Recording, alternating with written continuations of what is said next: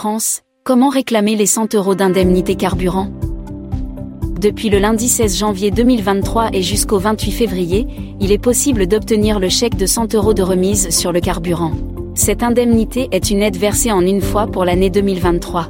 Les ménages situés dans les 5 premiers déciles de revenus peuvent percevoir cette allocation, soit 50% des foyers les plus modestes.